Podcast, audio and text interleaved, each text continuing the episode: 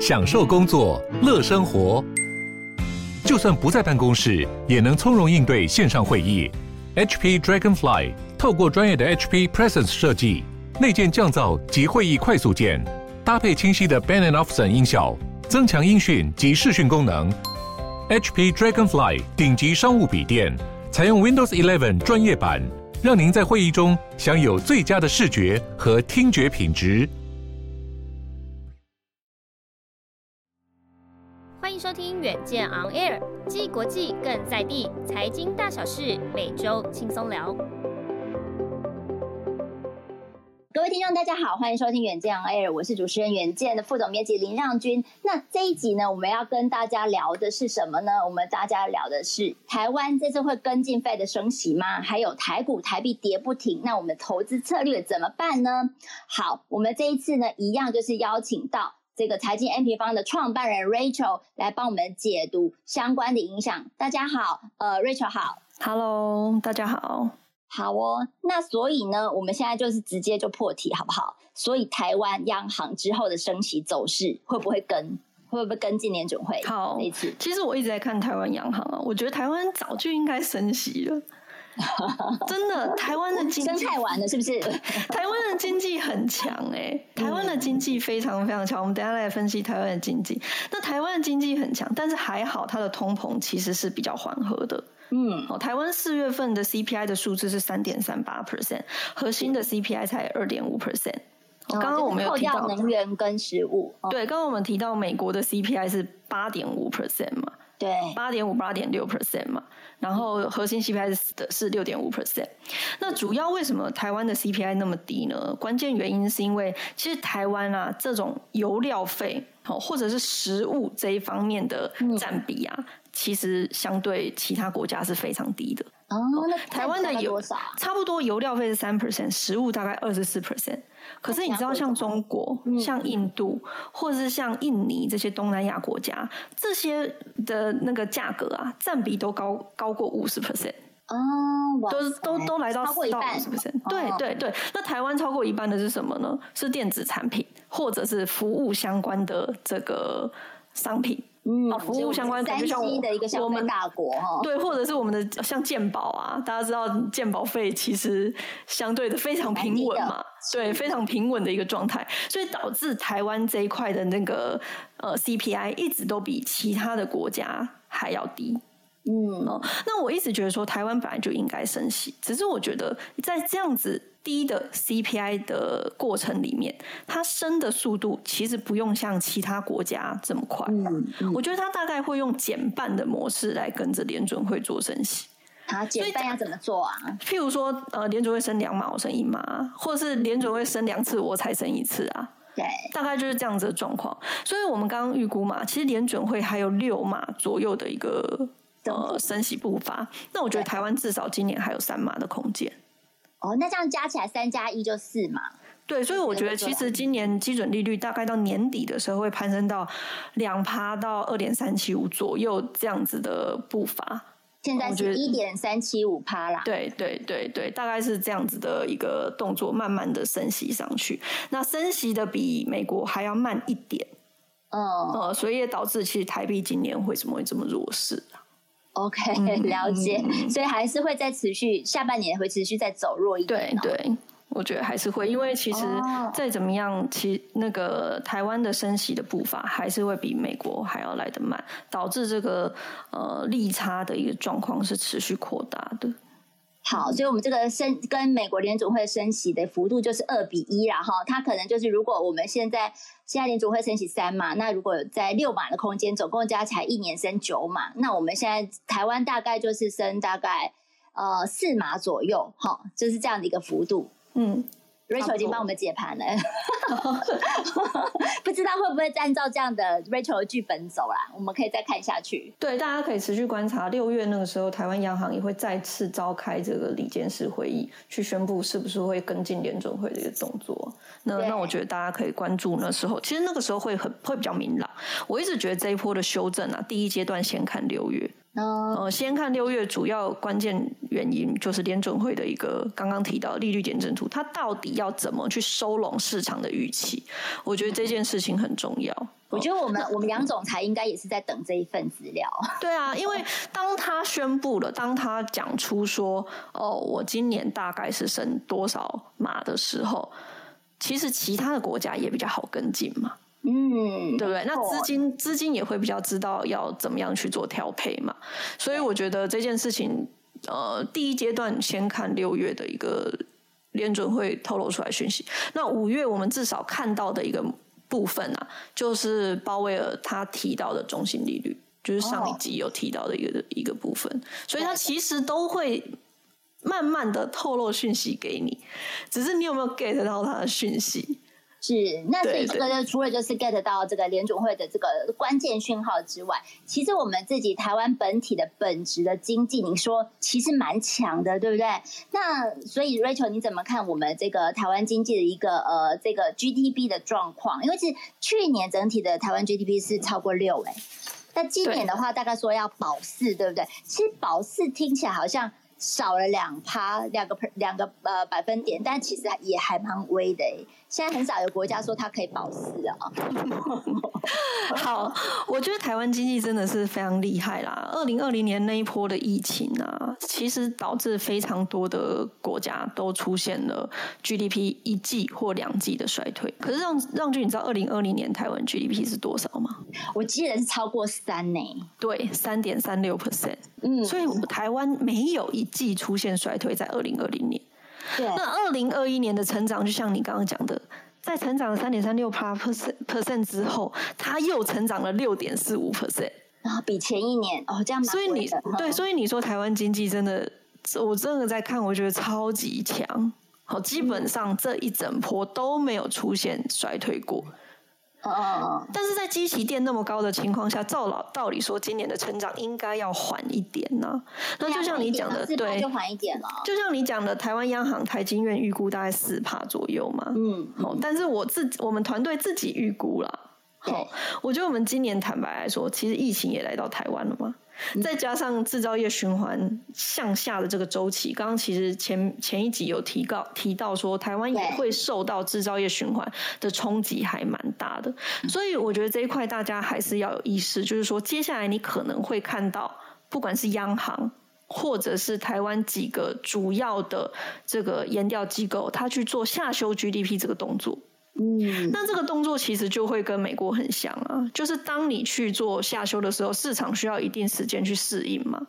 对，那它就很有可能造成股市的一个波动。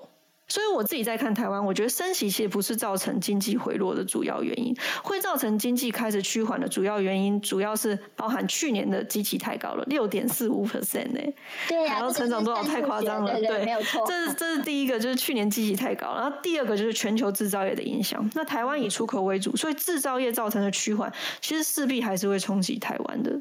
嗯，对，就因刚才上一集的时候，哎，大家可以回回去再回听一下，就是说，呃，Rachel 提到说，之前这个耐久材，好，其实大家已经这个呃呃做了相关的消费，这一部分的消费已经反映了，所以这个整体的制造业的库存，或者说终端零售的库存，其实是现在是比较难去化的情况之下，然后对于这个订单的拉动效应就比较趋缓了嘛，哈。对，没错，没错，是，所以这个呃，所以制造业就是会趋缓的话，它。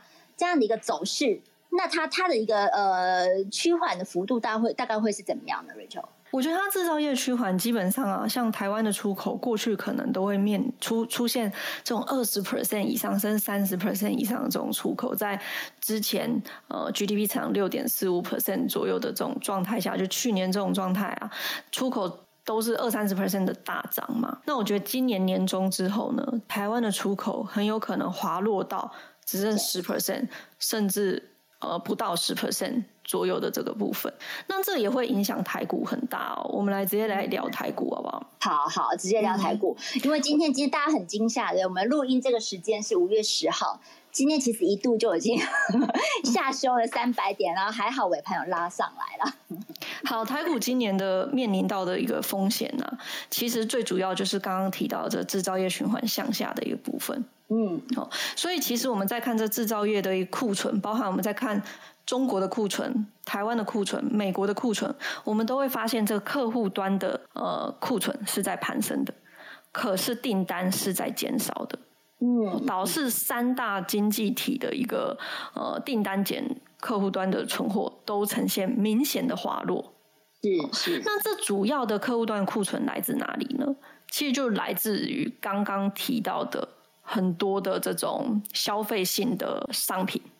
好像是 PC 呀，对，PC 手机或者是家用的一些电器，嗯，好，那导致很多的半导体厂商，像 AMD、Intel 或高通，他们其实也讲的强调这种趋缓的出现在这种消费性的商品，嗯，但是还还好啊，像是很多的一些商品领域还是比较强烈的，比如说像伺服器、车用或者是游戏。或者是这些呃比较高端的呃这种半导体。它的需求还是蛮不错的一个状态啊。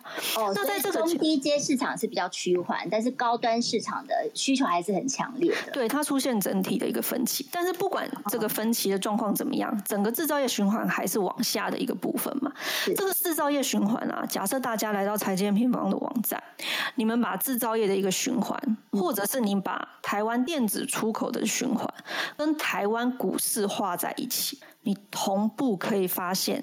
它基本上台股的高点就是三到四年会出现一次，嗯，那三到四年出现一次，它就会经历这种向下周期，就是制造业循环往下的时候，台股可能就会向下嘛，就像一二年一次，一五年一次，一八年一次，好，然后现在又一次，所以你当你发现说，哎，当制造业在走缓的时候，台股的高点就很有可能出现。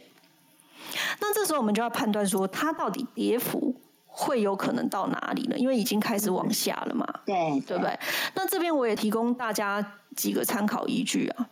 包含我们再从景气对策信号来看啊，其实台湾已经从红灯滑落到黄红灯，滑落到绿灯的一个部分，已经连续滑落三个灯。嗯，那预计今年中之后，它有可能在机器垫高的情况下滑落到黄蓝灯。哇，那过去滑落这四个灯左右，台股的跌幅大概就是落在十二到二十 percent。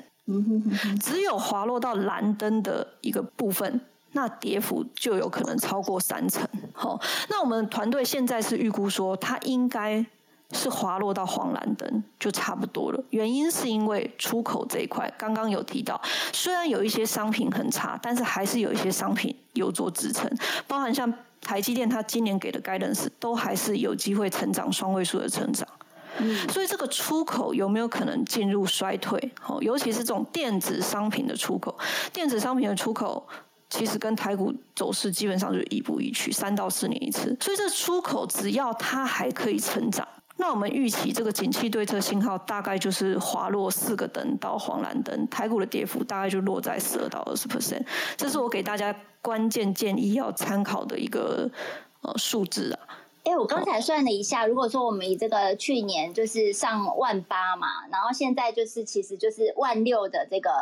保卫战其实也差不多滑了十二趴左右，哎，对，所以我们是已经已经滑到一个满足点了，是不是？刚刚其实有提到啊，十二到二十 percent 嘛，所以你还是会有这样子的 range，你还是会有这样子的 range。那我建议大家一定要观察六到九月的台湾出口以及台积电的一个猜测。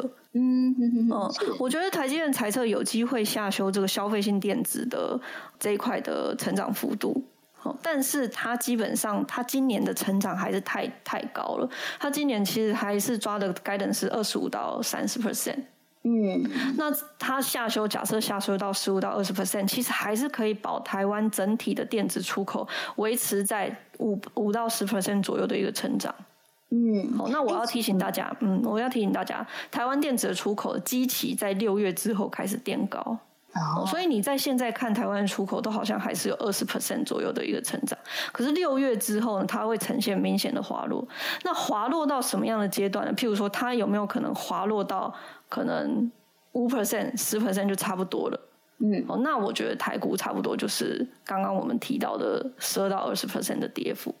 但是如果它真的滑落到衰退，那真的非常严重哦，像二零一五年。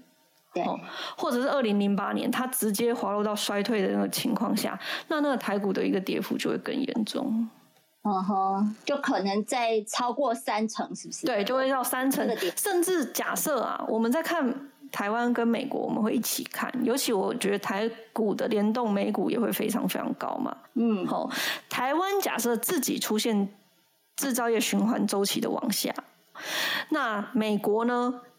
那个服务业没有衰退，对，那大概就是呈现。三成左右，就是假设台湾的出口因为制造业出现衰退，好，那但是美国没有衰退，那大概就是三成左右，就像二零一五年。可是如果连美国的服务都衰退，导致景气循环图进入到衰退象限，那台股就是很有可能像二零零八年。嗯，了解了解。那我们现在在抓，我们其实没有那么悲观，因为我们觉得下半年的呃美国这一块还是会有蛮强劲的服务业支撑，然后供应链缓解之后，车子的消费也会出来，所以我们自己在抓，我们觉得说美国这一次的景气循环顶多到趋缓，嗯、那台湾这一次的出口顶多滑落到五到十 percent 左右的这样子一跌幅，所以我觉得台股的一个呃跌幅大概可以落在差不多刚刚提到十二到二十 percent。左右，了解了解是。那所以就是刚才 Rachel 说出口，呃，观察出口跟这些呃，我们主要的这个电子大厂的这个财报是很重要的观察指标。那呃，其实你在一些报告里面有提到说，台湾你觉得这个整体的。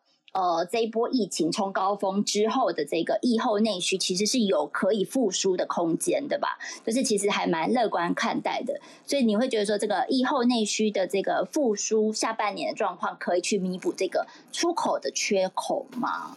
我觉得这个原因在于去年的疫情冲击导致基内需的基期太低了啦。嗯、去年支撑整个台湾的 GDP 都是在出口，对，去年出口太好了。二十到三十 percent 的成长，可是内需我们都知道，第二季到第三季其实很多的呃商店或者是餐厅，其实受到一定程度的影响嘛，因为去年是三级警戒。嗯嗯，那今年其实我们就打算跟疫情共存了。对啊，现在也不升级了，就直接走这个共存方向。对，所以在去年放宽了。对，所以在去年基期这么低的一个情况啊，那今年的下半年我自己在看啊，投资台股可能要做一一定程度的调配。调配什么呢？刚刚有提到嘛，电子一定会受影响。对，所以今年的下半年其实电子还是会比表现的比较弱一点。那可能支撑的就来自于这一波疫情之后，假设我们走过了这个呃共存的这个期间，开始慢慢的呃，就是呃大家放开了之后，对，就是比较 OK 了之后，我觉得内需反而会因为低基期的一个状态，然后出现一定程度的成长。就像现在的美国或现在的欧洲，其实他们的服务的消费是非常强劲的。呃，在这一块的情况下，我会觉得说，哎，在你。可能股市的配置上面，下半年假设呃台股修正的差不多了，那你的投资的一个标的可能可以慢慢的转向一些内需的一个市场。啊、哦，这是很重要的讯息，大家笔记一下。那谈到这个呃，我们这个台湾这整体的警惕的部分，其实我们有看到说，这个美元指数啊，其实在今年四月冲破的这个呃一百大关嘛，那现在又在持续创高，那所以意思就是说，台币就是一直在贬啊，好，面临这个贬值的压力。所以 Rachel，你看这一波这个压力测试点会在哪边，以及这个台币对美元的后市啊，帮我们提醒一下。好，其实我在看测试点，我觉得不如看时点呢，因为我觉得测试点常常都会伴随着情绪，就是我们在 在。在高点的时候，我们通常它就会更高。我们觉得它是高点，通常都会更高。然后我们觉得它低点了，差不多就它还是会更低。所以我们的预期就对了。对，所以这个高低点是测试点，我觉得它大部分伴随情绪啊。那我觉得最重要，我我自己在看行情，我会比较看时点呢、啊。嗯，我觉得台币今年都还是会表现比较弱势一点。嗯哼，哦，今年为什么呢？因为第三季前它面临的压力是台美利差的扩大。哦，就是刚刚提到的美国加速的升息，那台湾可能就是人家走两步，你走一步的一个状态，所以台美的利差还是会持续扩大在第三季前。那第三季后，台币面临的又是出口成长的趋缓，因为刚刚提到嘛，六月之后基期才会垫高。那去年的六月到十二月，其实基期都非常非常高，所以我们会看到出口可能会呈现像刚刚提到，从二十到三十 percent 滑落到可能只剩下五 percent 或者十 percent 左右。所以我觉得今年的台币，我自己在看还是会比较偏弱势。嗯，所以大家这个投资的布局，这美元资产其实还是可以再加减调配一点的哈。我觉得可以，可以。可以有，好好好。那其实呢，我们在谈到现在，慢慢的，我们转到一个这个呃投资的一个实战策略哈。那我们提到的是这个汇率的部分。那现在又来看一下很多这个坊间，特别是房地产业者，就讲说，哎，我们应该抗通膨，抗通膨就干嘛嘞？就是存好房，有没有？所以说，这房地产呢，在这个通膨时代是相对保值。所以现在台湾房地产也是强强棍啊。虽然就是说，我们台湾央行已经开始步入了这个升息的步调了。但是这个房地产看起来没有被压低耶，所以这个 Rachel 你来提醒一下，说我我们这个呃房地产这个走势会怎么走？我觉得台湾的房地产呢、啊，它今年可能大家会对房地产有两个呃问号，第一个就是全球进入升息的阶段了，那很多人会觉得，哎，房贷利率的攀升会不会对房地产不利？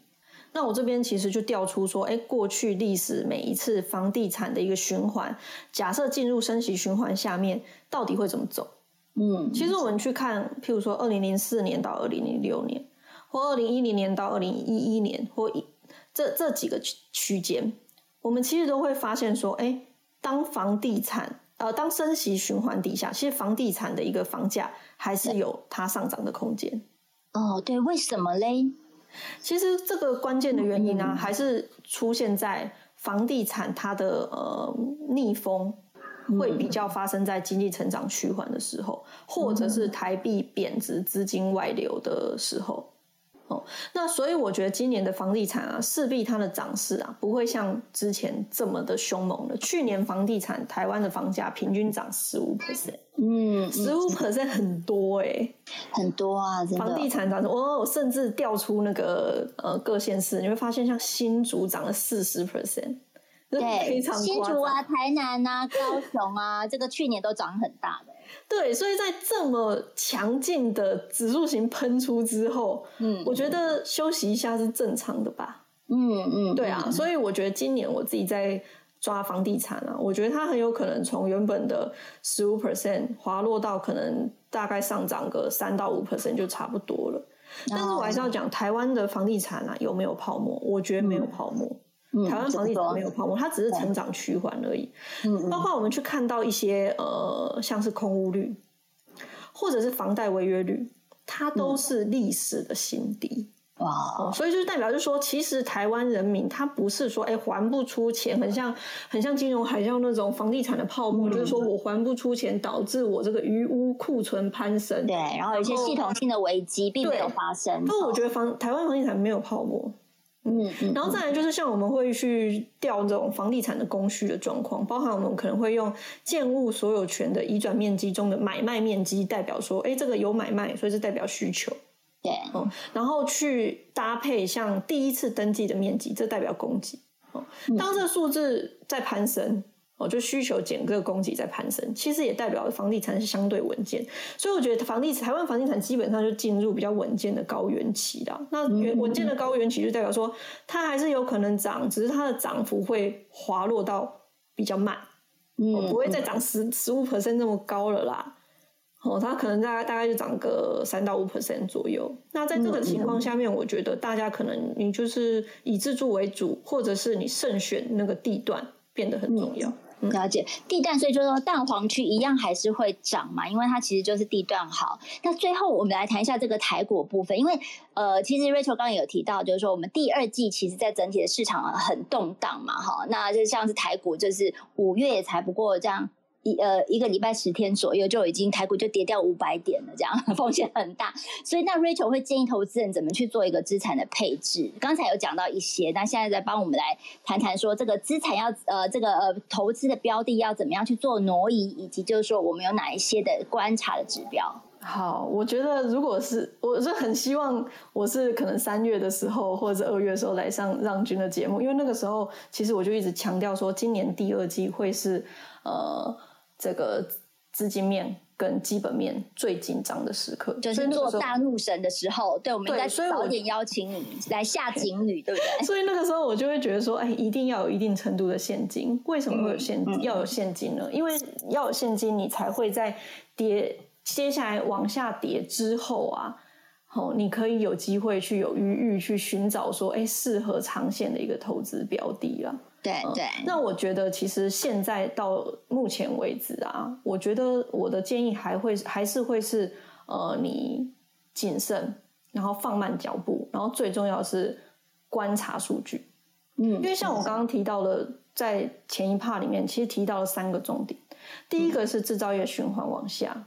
导致的经济下修。第二个是通膨太高，第三个是利率也不断的调升。这三件事情啊，它很有可能在六月份，哦，会有解答。嗯，那我们要观察什么数据来去看，说是不是六月真的像我们想象中的呢？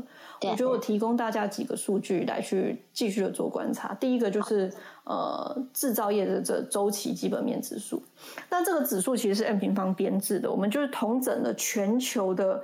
不管是美国的制造业啊，或者是台湾的出口啊，或者是呃欧洲的出口预期等等的，我们把这些指数全部编制成这个制造业周期指数。嗯，这个制造业周期指数现在滑落到呃零轴以下了，也就是我们认认为它进入到去化库存的阶段。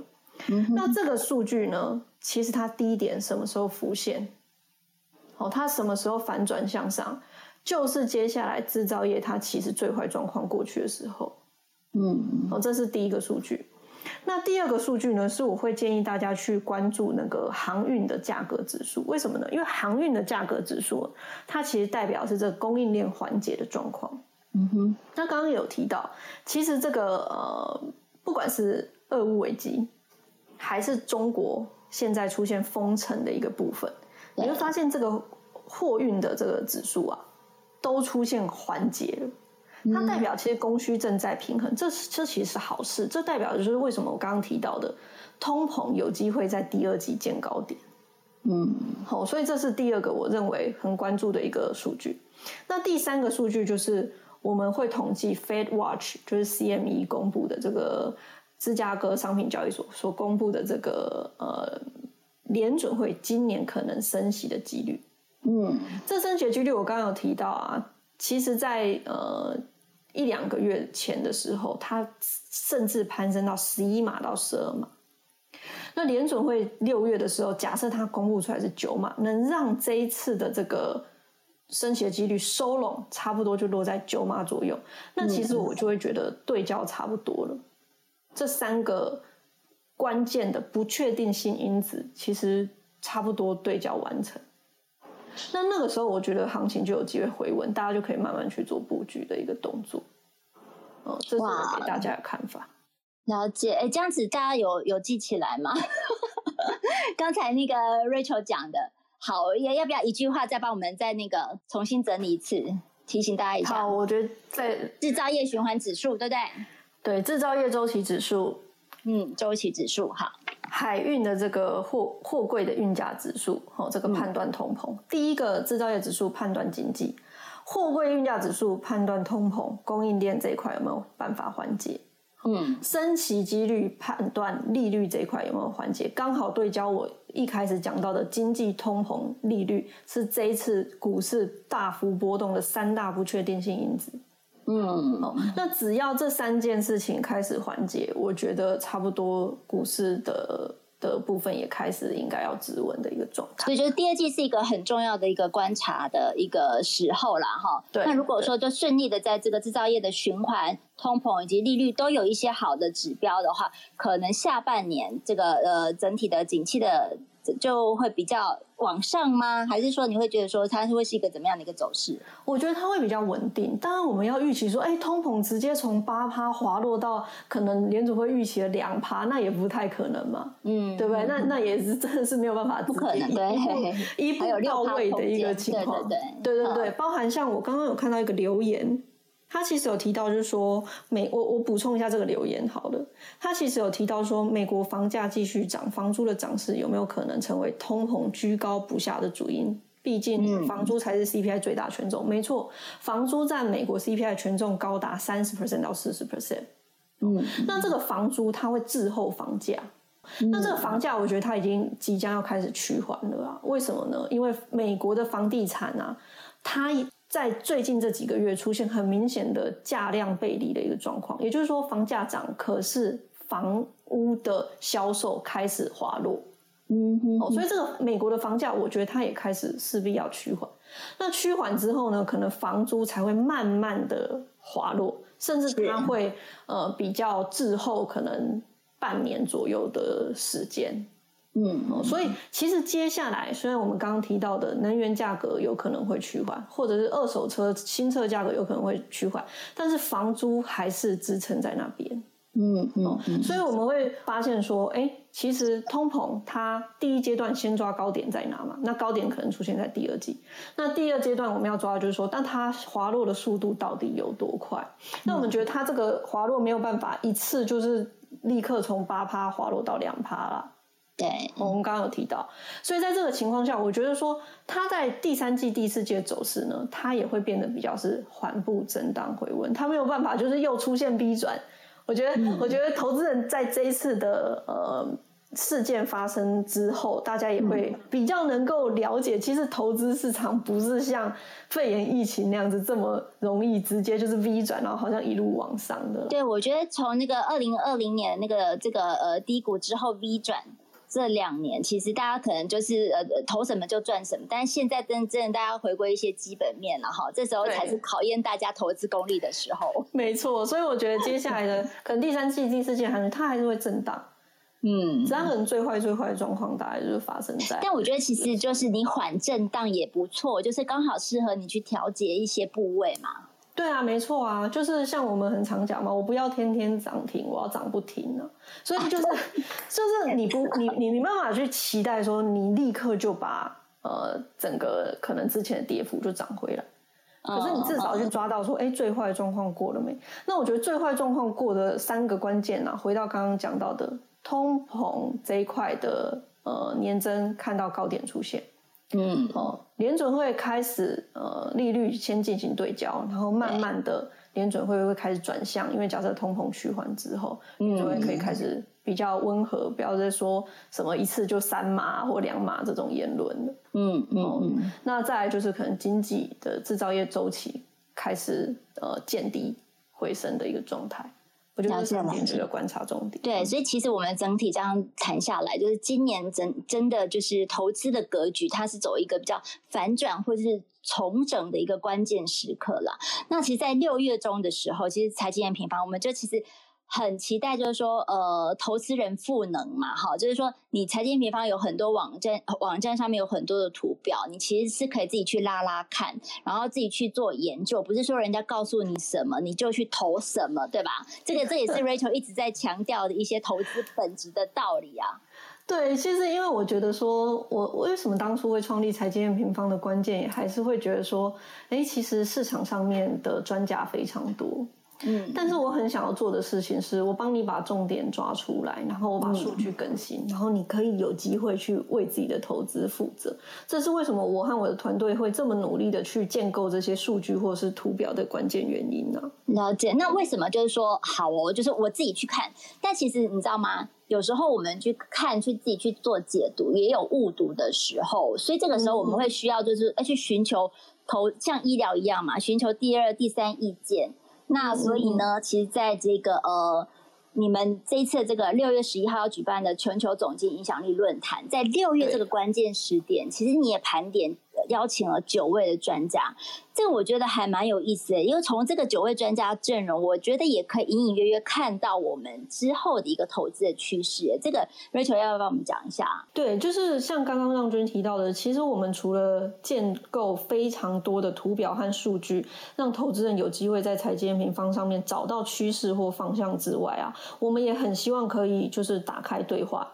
我们觉得在这个台湾的金融市场上面发生，或者是带来好的影响力的呃投资人有投资专家，其实有非常多，所以我们希望可以集结这九位专家。那在这个九位专家，我们会分为三个 session，三个最重要的主题来去讨论呃未来的一个经济趋势，包含第一个主题是全球总经的议题。哦，这个很重要。嗯，对，那我会对对对，我会去帮大家开场，所以我会讲第一场。